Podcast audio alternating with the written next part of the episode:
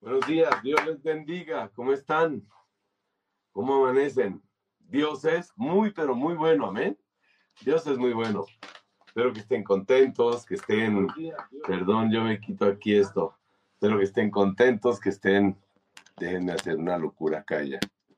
Listo. Espero que estén felices, contentos, sabiendo que el Señor está con nosotros, nos ama con amor eterno, en fin.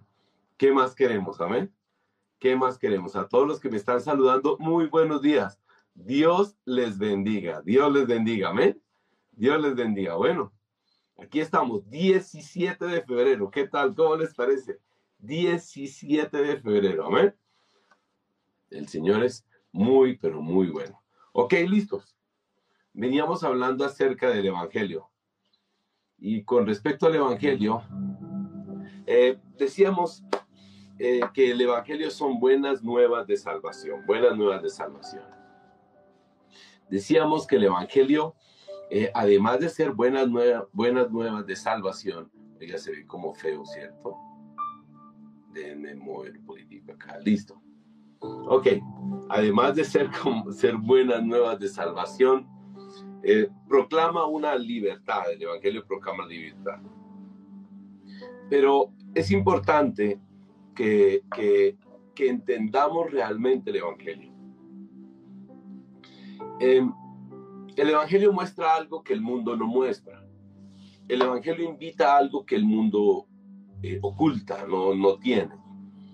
Y es que el Evangelio te dice, mira, estás separado de Dios, es lo que hemos dicho, ¿cierto? Estás separado de Dios. Estás en peligro. El Evangelio dice, estás en peligro. ¿Por qué estamos en peligro? Porque el pecado está gobernando tu vida, dice el Evangelio. El pecado está gobernando tu vida. Estás en peligro, estás en peligro. ¿Y por qué estás en peligro?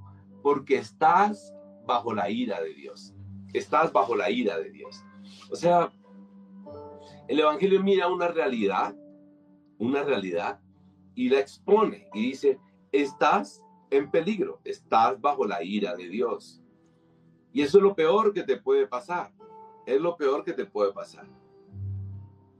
Así que cuando nosotros encontramos a un evangélico, o sea, tú eres un evangélico, yo soy un evangélico por el evangelio que hemos creído, lo primero que tenemos que pensar y decir es, miren, nosotros los cristianos hemos sido rescatados del peligro. O sea, yo fui rescatado del peligro. Tú fuiste rescatado del peligro. ¿De cuál peligro? Pues es que es peligrosísimo estar bajo el gobierno de Satanás. Es terrible. Es terrible. Porque las consecuencias que trae estar bajo el gobierno de Satanás son terribles. Así el mundo no las vea, pero son terribles. Es lo peor que le puede pasar a uno. Esta semana he estado hablando con una mujer que su esposo le está haciendo infiel. Y él le dice, es que yo a usted ya no la amo. Yo con usted ya no quiero tener nada. Y me dice, pastor, es que no me toca, no me da besos, no me abraza. Me dice, yo con usted no, quieres, no quiero estar, porque he conocido el amor. Es un hombre como unos 40 años y se enamoró de una mujer como de 22, 23 años. He conocido el amor. Y ella me dice, pastor, él me dice, ya no te puedo tocar porque le tengo que ser fiel a la otra persona. Imagínense cómo le está diciendo. A la esposa le dice, no te puedo tocar porque le tengo que ser fiel a la otra persona. imagínense el, el, al punto que llega la persona de abuso y de maltrato emocional. Es que tengo que ser fiel a la mujer que hoy amo. Pero tú eres mi esposa, pero es que yo amo a otra persona. Así es que llega un momento en donde está presentando lo malo como bueno. Lo mejor que me ha pasado es conocer esta otra persona. Entonces, eh, ese es un peligro. Y yo le decía, mira, el mundo a él le está diciendo que eso es tremendo lo que está haciendo, buenísimo, yo no sé, pero está bajo un peligro. Y el peligro terrible es que está bajo el peligro de la muerte. Y el mundo se lo está mostrando como algo bueno, no como algo peligroso. está bajo el peligro de la muerte. Ese pecado es como los demás pecados. La mentira, el orgullo, cualquier otro pecado está bajo el peligro de la muerte. Está peligroso. Entonces, así está el mundo. El cristianismo es aquello que altera esa situación. El cristianismo viene a, alterar, entre comillas, ese orden, que no es un orden. Cuando hacen ver lo malo como bueno. Así es que el cristiano viene, el cristianismo viene, irrumpe y altera eso. Ese desorden que entre comillas se ve como un orden. Yo tengo que amar todas las conductas de las personas, que hagan lo que quieran, que tengan relaciones hombre con hombre, mujer con mujer, eh, el esposo con, o parejas con parejas, o sea, parejas con otras parejas, y, un montón, y, eso lo están mostrando como un orden. Pero el cristianismo viene a alterar, porque hay un peligro, porque el peligro es de muerte. Así es que el cristianismo no es un buen consejo. El cristianismo no es decirle a una persona, mira, hace esto porque te conviene hacer esto. No, el cristianismo no es un buen consejo. El cristianismo lo que es es una muy buena noticia que dice, pilas, te presento la salida o la solución a este problema que estás viviendo que conduce a la muerte. Por eso dice, son buenas noticias. Te tengo una buena noticia, ¿cuál? Que serás librado de la muerte. Ese es el Evangelio. Buenas noticias. Por eso el error es decir, eh, te tengo una buena noticia, Dios te ama. No, la buena noticia es que Dios te puede librar de la esclavitud del pecado que llega lleva a la muerte. Esa es la buena noticia. Dios te va a librar. Si recibes a Cristo en tu corazón, Dios te libra del pecado que lleva a la muerte. Esa es la buena noticia. Así es que el cristianismo no es una forma de vida. Eso no es el cristianismo. El cristianismo no es algo que tú y yo hacemos. Es algo que Él hace para venir y librar a las personas. Ese es el cristianismo. Entonces, cuando tú presentas el cristianismo, lo presentas como una solución. Una solución que quita, que libra, que limpia, que restaura, que altera una condición. Yo le decía a esta mujer, lo que tu esposo necesita es el Evangelio, que altere la situación en que él se encuentra. Lo que el mundo necesita es el Evangelio, que altere la situación en que nos encontramos todos acá en la tierra. Amén. Así es que el Evangelio no es algo que yo pueda hacer, sino es algo que Dios hizo por mí en la cruz. Y me dice, el que crea en el sacrificio de Cristo en la cruz, ese será alterado, su vida será alterada, su vida será cambiada. Ese es el Evangelio. Así es como lo tenemos que presentar, como una buena noticia. Entonces yo le dije a esta mujer, lo que tú necesitas es el Evangelio. Que creas en Cristo. Que hagas esa obra, que, que el Señor haga esa obra maravillosa en tu vida para que sane. Para que sane. Entonces cuando nosotros nos dicen, eh, el Evangelio, el Evangelio es comunicar las buenas nuevas. Tú comunicas una buena nueva, yo comunico una buena nueva. De una sanidad que necesita el mundo. De una sanidad que necesita el mundo. ¿Y qué es? Que nosotros hemos sido rescatados precisamente de esa muerte, que es consecuencia del pecado, del gobierno, de la esclavitud del pecado, que tú y yo hemos sido rescatados. Entonces, eh, eh, vamos, ¿qué es el Evangelio? Es el rescate. Cuando te preguntan y te dicen evangélico, di sí. ¿Por qué? Porque he sido rescatado. La buena noticia llegó a mi corazón, la creí y me rescató, me hizo libre. Soy libre. Tú eres esclavo, yo soy libre. Porque yo creo en la buena noticia, en la buena nueva. Mira, en Romanos capítulo 1, el versículo 18 en adelante, el Señor está hablando de la ira, de la ira de Dios. Y la ira de Dios está sobre los que no han sido rescatados. O sea, esto no es un juego. Esto no es un juego. Lo que hizo Cristo en la cruz no es un juego. Es algo impresionante.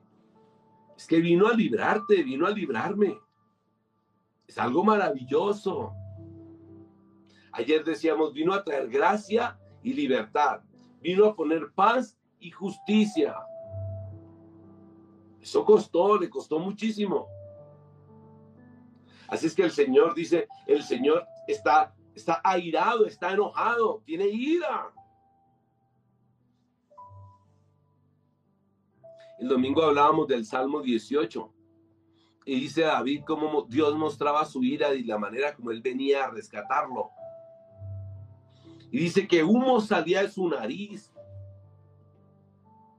Dice que granizos caían. Vamos, léelo. El Señor está enojado. Hoy el Señor está enojado. Él no está, él no está, él no está feliz. Y está enojado con quienes? Con los que no lo han recibido. Con los que están en peligro de muerte. Ahora, Dios ama a todos, claro, pero quiere la salvación. Salmo 18. Así es como describe el rey David, pues la liberación que el Señor hizo. Y el rey David dice que, eh, dice, bueno, él hace una expresión, dice, cuando se enoja, dice que tiembla la tierra y se estremece y se sacudieron los montes y retumbaron a causa de su, de su enojo, dice, de su nariz echaba humo por la boca, fuego consumidor, lanzaba carbones encendidos, rasgando el cielo descendió, pisando sobre oscuros nubarrones, montándose en un querubín surcó los cielos y se remontó sobre las alas del viento, hizo de las tinieblas su escondite y de los oscuros y cargados nubarrones un pabellón que lo rodeaba de su radiante presencia brotaron nubes, granizos, carbones encendidos. O sea, la ira de Dios es tremenda. Y una realidad es que la ira de Dios está presente. No es un juego. Dios está enojado. Entonces cuando tú y yo presentamos el Evangelio, presentamos una buena noticia. Una muy buena noticia. Así es que no cierres tu boca. Habla, no calles no calles, yo no voy a callar. No podemos callar. Amén. Tú no vas a callar, yo no voy a callar. Ahora, ¿qué pasa? Eh, la ira de Dios recae sobre el pecado. ¿Estás comprendiendo? La ira de Dios no recae sobre, sobre, sobre el que ha sido perdonado, no. La ira de Dios recae sobre el pecado. Ahí está la ira de Dios. Entonces, sobre el gobierno del pecado, ahí está la ira de Dios. Amén. Entonces, ¿por qué? Porque por causa del pecado hay una separación entre Dios y los hombres. Entonces tú compartes una buena noticia. ¿Y cuál es la buena noticia? Que la ira de Dios acaba cuando crees en la obra de Cristo en la cruz cuando son perdonados tus pecados. Entonces el error de hoy es que a todas, todas las personas le decimos, Dios te ama, Dios te ama, Dios te ama, Dios te ama. No importa, Dios te ama. Haz lo que tú quieras, Dios te ama. No, eso no es cierto. Eso no es cierto. Eso no es cierto. Dios está enojado contigo por causa del pecado. Y Dios quiere restablecer esa comunión contigo y Él quiere vivir en ti y perdonar todos tus pecados. y librarte del peligro de la muerte. Ese es el Evangelio, ese es el Evangelio. Así es que ser cristiano es tener un cambio de un estado pecaminoso a santo. Eso es el cristiano. Ha sido sacado de las tinieblas a la luz. Es un hecho cierto. El cristiano ha sido sacado de las tinieblas a la luz. Es un hecho cierto. ¿Por qué ha sido sacado de las tinieblas de la luz? Porque cree. Porque ha creído. O sea, entiende algo. Tú ya saliste del gobierno de Satanás, tú estás bajo la luz. Y yo quisiera hacerte una pregunta.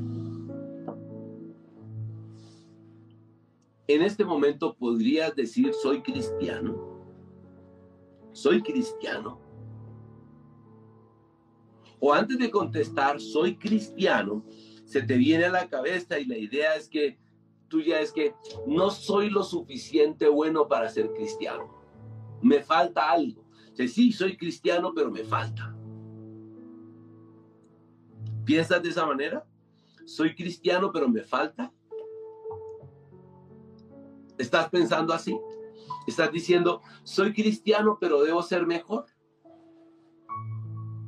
Si estás pensando, soy cristiano, pero debo ser mejor, tienes un error doctrinal impresionante, porque no eres cristiano por lo que tú hagas, sino eres cristiano por lo que Él hizo. ¿Estás conmigo? No eres cristiano por las obras que tú hagas. Porque mira, nunca te vas a sentir suficientemente bueno.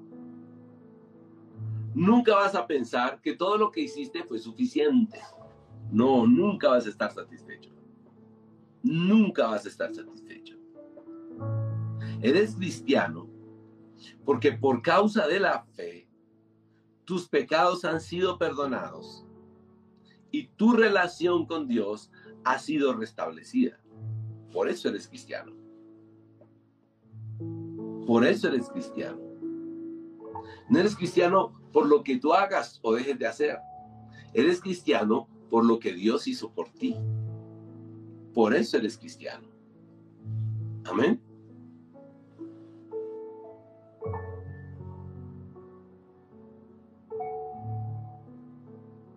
Vamos, mira, entiéndeme algo. Yo no soy cristiano por lo que yo hago. No, no, no. Yo soy cristiano por lo que él hizo. Ese es el cristianismo. Aquí me escribe Giovanni, estoy deseando con todo mi corazón ser cristiano en verdad y en práctica. A ver, ya eres cristiano. Ya eres cristiano. Porque crees en lo que Cristo hizo por ti. Ya eres cristiano. O sea, no hay duda que tu fe te hace cristiano.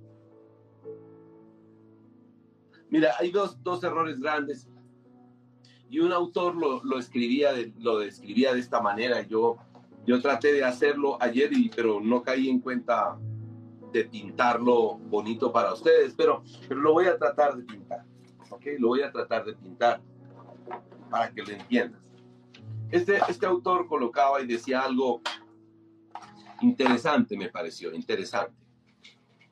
Dice, el Señor Jesús está crucificado en la cruz. ¿sí? Este es un ejemplo, no es que sea eso, ¿no? Y al lado de él habían dos ladrones crucificados. O sea, algo así por el estilo, más o menos. O sea, el Señor Jesús está en el centro y un ladrón a la derecha y un ladrón a la izquierda. ¿Ok? Un ladrón a la derecha y el otro ladrón a la izquierda. Pensemos en el cristianismo de hoy en día, de hoy en día. Usted dice, el Señor Jesús está en el centro, pero hay un cristianismo hoy que enseña legalismo. hay un cristianismo que hoy enseña legalismo. Pero este es un ejemplo, no es que eso significaba la cruz. O sea, él está colocando un ejemplo para que nosotros podamos entender. Hay un, un cristianismo que hoy enseña legalismo. Acá está legalismo. Yo no sé si se lee al revés o se lee bien. No, legalismo, está bien, legalismo. ¿Qué es el legalismo? O sea, ¿qué es el legalismo realmente? Eh, el, el legalismo es moralismo. ¿Qué es moralismo? Debes hacer esto. Debes hacer aquello. Debes vivir una vida santa. Ese es el legalismo. Debes hacer esto, moralismo, debes hacer aquello, debes vivir una vez, debes, debes, debes, debes para ser cristiano. Para ser cristiano. Él decía, esto es lo que le meten a uno, todo esto para ser cristiano. Ahora, al otro lado, o sea, a la derecha estaba, y al lado, al lado opuesto, al lado opuesto, dice él, se encuentra el antinomismo. Antinomismo o relativismo. ¿Qué significa esto? Dice, porque soy salvo, porque soy salvo, ¿cierto? O sea, cree en Cristo, porque soy salvo, eh, puedo vivir la vida que yo crea, quiera. O sea, puedo vivir como yo quiera. ¿Listo? Dios me ama y me acepta como soy.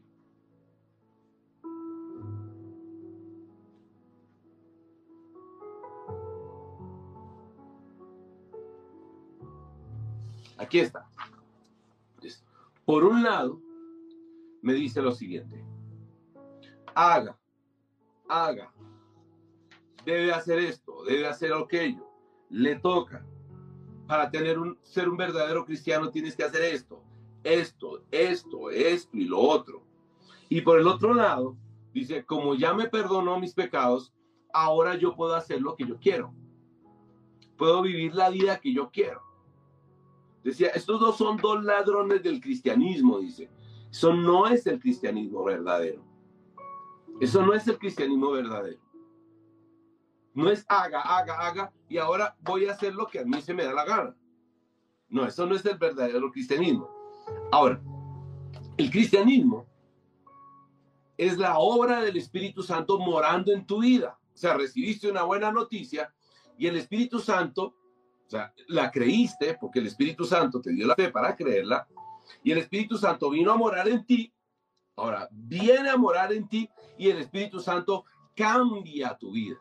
O sea, ya no soy yo el que la cambia, sino el Espíritu Santo ahora cambia tu vida. Él hace la obra en tu corazón. Es que esto es lo hermoso del cristianismo. Mira, las otras religiones se basan en que yo soy el que tengo que hacer. En el cristianismo, Cristo hizo. Y ahora el Espíritu Santo mora en mí para que yo haga, pero es el Espíritu Santo el que hace la obra en mí es el que hace la obra en mí. O sea, es que en el cristianismo no se lleva la gloria a la persona. En el cristianismo se lleva la gloria a Dios mismo. Dios mismo se lleva la gloria. Porque Él es el que cambia el corazón de la persona. Él es el que restaura el corazón de la persona. Él es el que le hace la obra maravillosa. Por eso decimos, el Evangelio son las buenas nuevas de salvación es una muy buena noticia. Es una muy buena noticia. ¿Por qué? Por la obra de Cristo, que esa obra me redime, esa obra ha hecho algo en mi corazón. Ese es el cristianismo. Y esa obra hace que mi relación con Él sea restaurada. A ver, yo creo que todos los que estamos aquí tenemos algo de lo cual nos avergüenza nuestra vida. Dice, Señor, ¿yo por qué hice esto? ¿Yo por qué hacía esto? Yo creo que todos los que estamos aquí, no creo que haya una sola persona que no. Ahora, en nuestra vida cristiana, también hemos hecho cosas que no deberíamos hacer, que nos avergüenzan, que decimos, Señor, ¿yo por qué hice esto? Y en nuestra vida cristiana, tenemos pensamientos que decimos, Dios, yo creo que yo no he hecho lo suficiente para ganarme la salvación. Yo no he hecho lo suficiente para ganarme la salvación. O sea, yo nunca voy a estar completo. Pero la vida cristiana lo que me dice es, Él ya hizo eso por ti, Él ya pagó. Él ya pagó por ti. Él ya pagó. Como cuando alguien tiene una deuda y otra persona la paga por él y dice, yo pago por ti la deuda. Pero yo no merezco, pero ya la pagué. Ya te perdoné. Ya te perdoné. Ya pagué esa deuda por ti. Pero yo no debería, ya la pagué. ¿Crees en la obra que yo hice? Sí, dice, dice la persona, sí. Dice el Señor, yo ya pagué eso. No te avergüences más de lo que ya pagué. No te culpes más. Sí, pero es que yo ahora ya pagaste, amén pero no soy el cristiano que debería ser. Yo pagué. Yo pagué por ti. Yo pagué. Ya, ya pagué. Ese es el cristianismo. Ahora, el cristianismo entonces es el cambio en esa relación. Ese cambio en la relación que Dios hizo contigo y conmigo. Yo ya pagué, dice él. Ya pagué. Dice Giovanni, estoy entendiendo. Claro, ya pagué. Así es que el cristianismo, esa es la diferencia en las otras religiones. El cristianismo no se basa en lo que las personas hacen, sino el cristianismo se basa en lo que Cristo hizo. Por eso hablamos de libertad.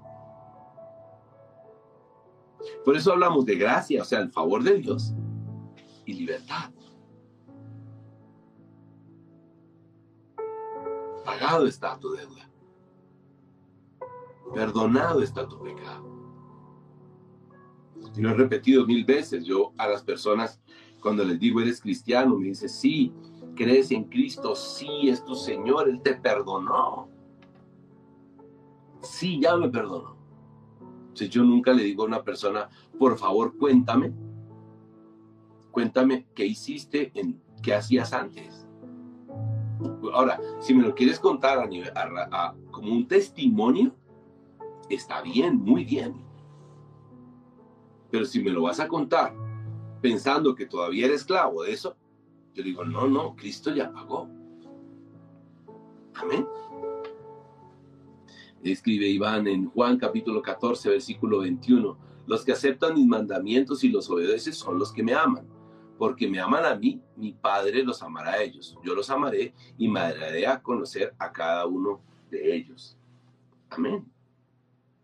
O sea, tú aceptaste a Cristo en tu corazón.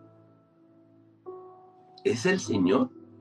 Ahora el Señor hace una obra en tu vida que te lleva a, que, a aceptar a Cristo. Ahora lo obedeces porque creíste, porque la obra del Espíritu Santo te lleva a creer.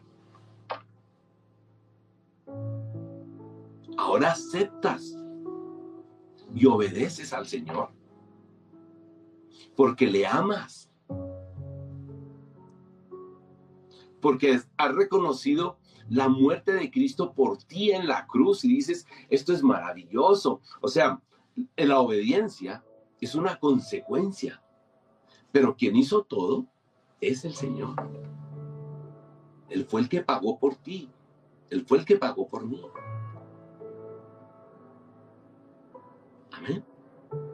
Ahora, las obras, ¿sí? A ver, cuando tú tienes al frente, dices, bueno, están las obras y, y está la gracia, la gracia y las obras son diferentes, van unidas. La obediencia va unida a la gracia, pero es diferente. La gracia es el rescate, es el favor, es el pago del precio. la consecuencia, pues es la, perdón, la obediencia es la consecuencia de ese rescate. Pero el rescate es completamente aparte. Él pagó por ti, Él pagó por mí. Él te rescató, Él me rescató. Tú no hiciste nada, yo no hice nada. Él fue a la cruz, Él murió, Él perdonó. Yo lo creo. Y por causa de creerlo, el Espíritu Santo viene a mí.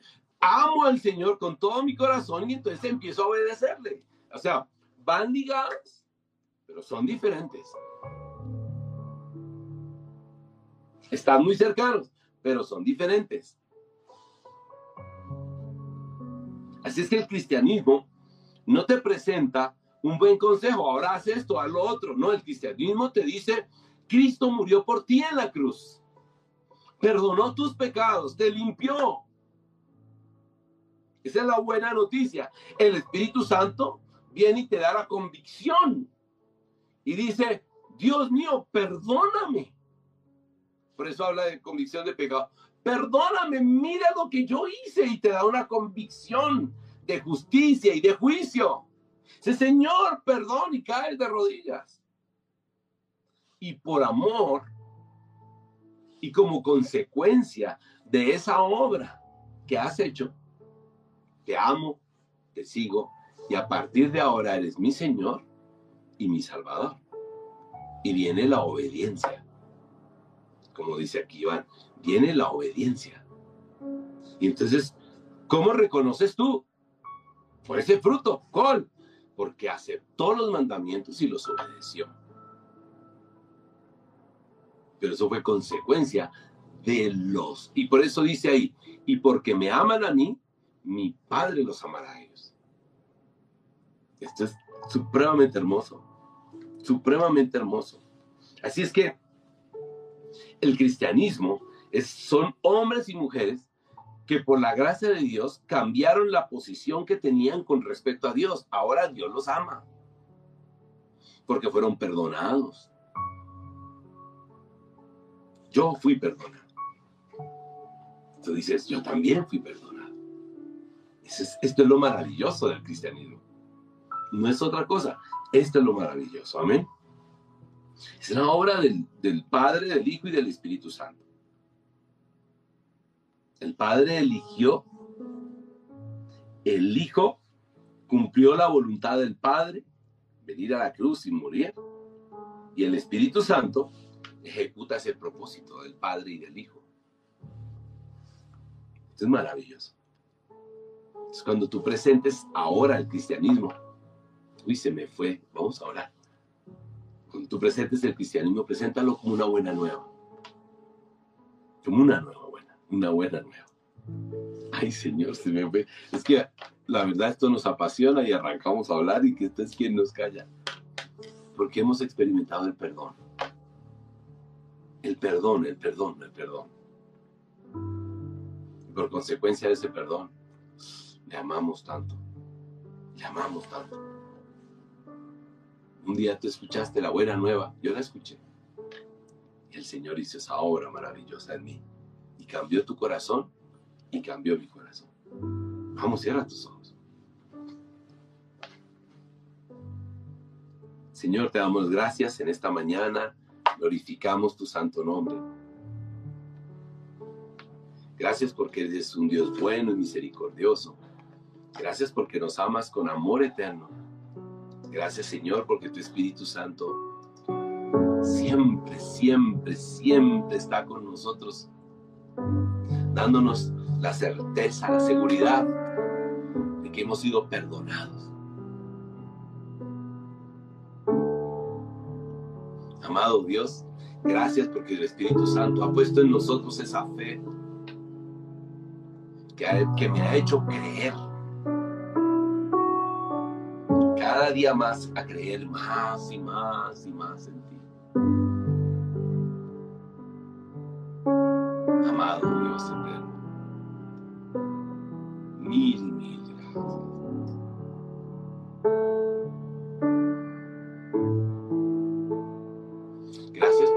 De mis hermanos, porque igual que yo, han sido rescatados.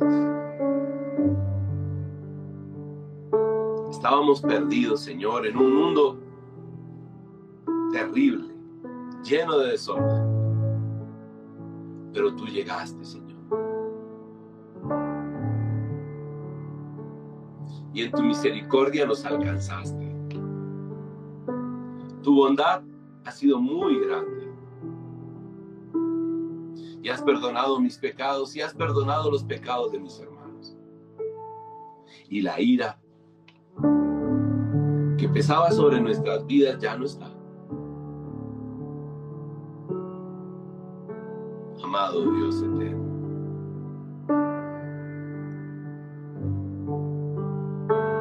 Hoy te quiero dar las gracias por tanto amor, por tanta misericordia, por tanta bondad.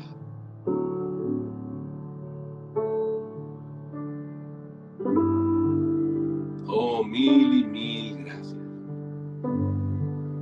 Porque ahora, Señor, ya nuestros corazones no se guían por sus deseos, sus pasiones, sino tu Espíritu Santo ha puesto un corazón nuevo. Un corazón que te ama, oh Dios, con todo, con todas nuestras fuerzas. Un corazón que quiere agradarte en todo. Un corazón que quiere hacer tu voluntad. Un corazón que anhela ser obediente todos los días. Anhela caminar contigo todos los días. Un corazón que ha cambiado. Un corazón que ya no tiene la coerción de hacer, sino un corazón que cada día que te conoce se apasiona más por ti y más deseos de hacer tu voluntad tiene.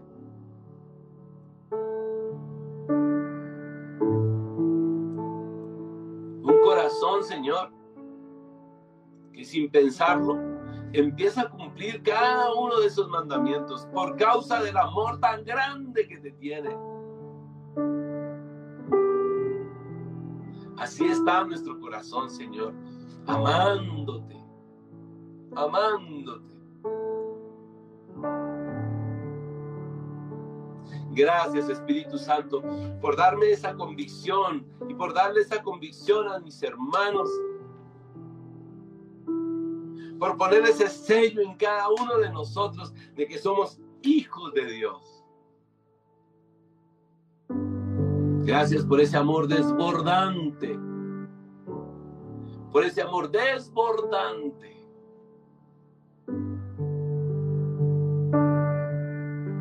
sobre la vida de mis hermanos y sobre mi vida. Cuánto te amamos, Señor. Gracias, Señor, porque el legalismo o la moralidad ya no me gobierna. Gracias, Señor, porque ese relativismo, ese deseo de hacer lo que quiera tampoco me gobierna. Ahora, Señor, es tu amor el que me gobierna. Es tu palabra. Es tu gracia, es la obra tuya, es Cristo el que gobierna nuestros corazones. Y ahora te seguimos a ti, te obedecemos a ti.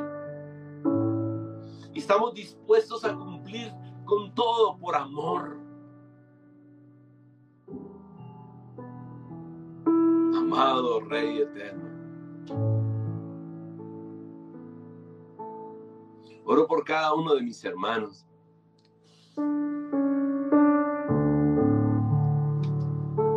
Para que, para que a ellos y para mí nos aumentes la si incrementar esa pasión por ti, ese deseo de estar contigo, ese deseo de agradarte en todo tiempo.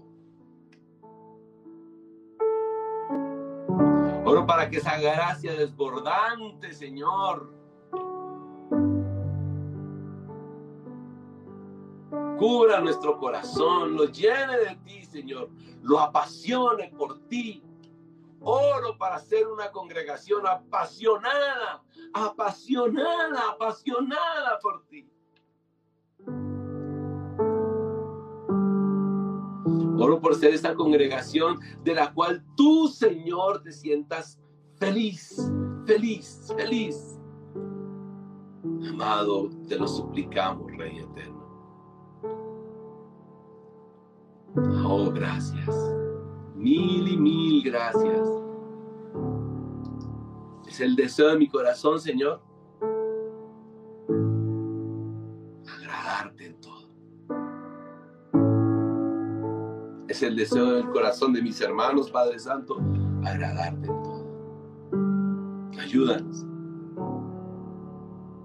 No permitas nada en nosotros que no te agrade, Señor.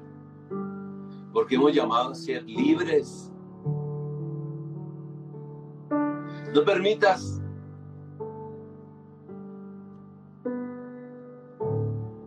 que el yugo de la esclavitud, Señor, que fue quitado, se quiera enseñorear nuevamente de un cristiano y que empiece a pensar nuevamente de manera esclava cuando ya es libre. Somos libres del pecado, somos libres de todo eso. Y no hemos sido llamados a, a consentirlo, sino somos libres, ya no nos gobierna. La mentira ya no me gobierna. La infidelidad no me gobierna. El engaño ya no me gobierna, el orgullo no me gobierna, la arrogancia no me gobierna, la altivez no me gobierna. Es Cristo, es Cristo el que me gobierna. Es su amor, es su gracia, es su bondad, es su paz. Ese es el gobierno de mi corazón. Es su mansedumbre, es su dominio propio. Ese es el gobierno de mi corazón.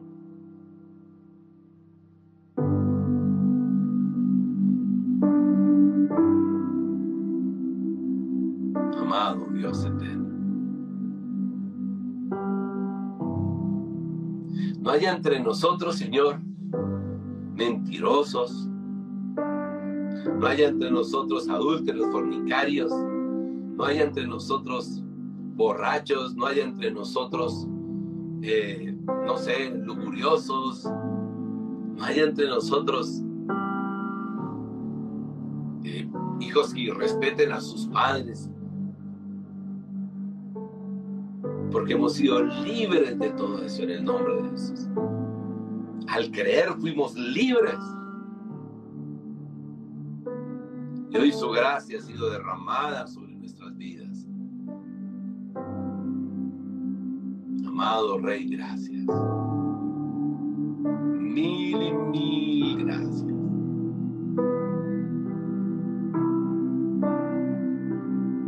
Libres de la esclavitud del pecado.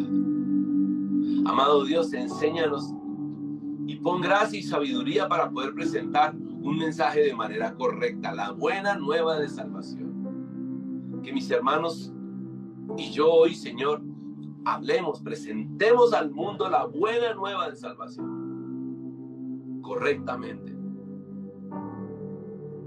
Te lo suplico, te lo ruego, te lo pido. Amado Dios, te lo suplicamos, te lo rogamos. Danos esa sabiduría, ese entendimiento para presentarlo correctamente. Toma nuestras vidas y haz de nuestras vidas un instrumento tuyo. Haz de mi vida y de la vida de mis hermanos un instrumento. Un instrumento. Un instrumento. Amado Rey, gracias. Mil y mil gracias. Mil y mil gracias por lo que haces y harás en nuestras vidas. Oramos, Padre, por los que están enfermos, por los que están pasando por momentos de dificultad. Sánalos, Señor. Sánalos.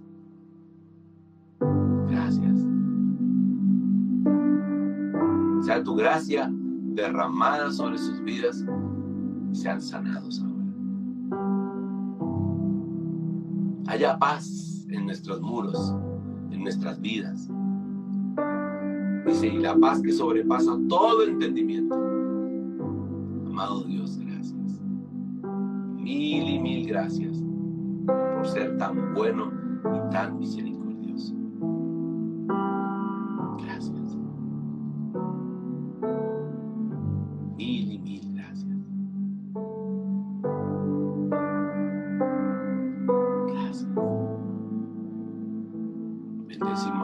En el nombre de Jesús. Amén y amén. Amén. Dios es bueno, amén. Dios es bueno. Dice Rebeca, y porque no pesa el yugo, se da cuenta uno que estamos caminando. Ah, ok, listo. Respecto a la libertad, no pesa el yugo,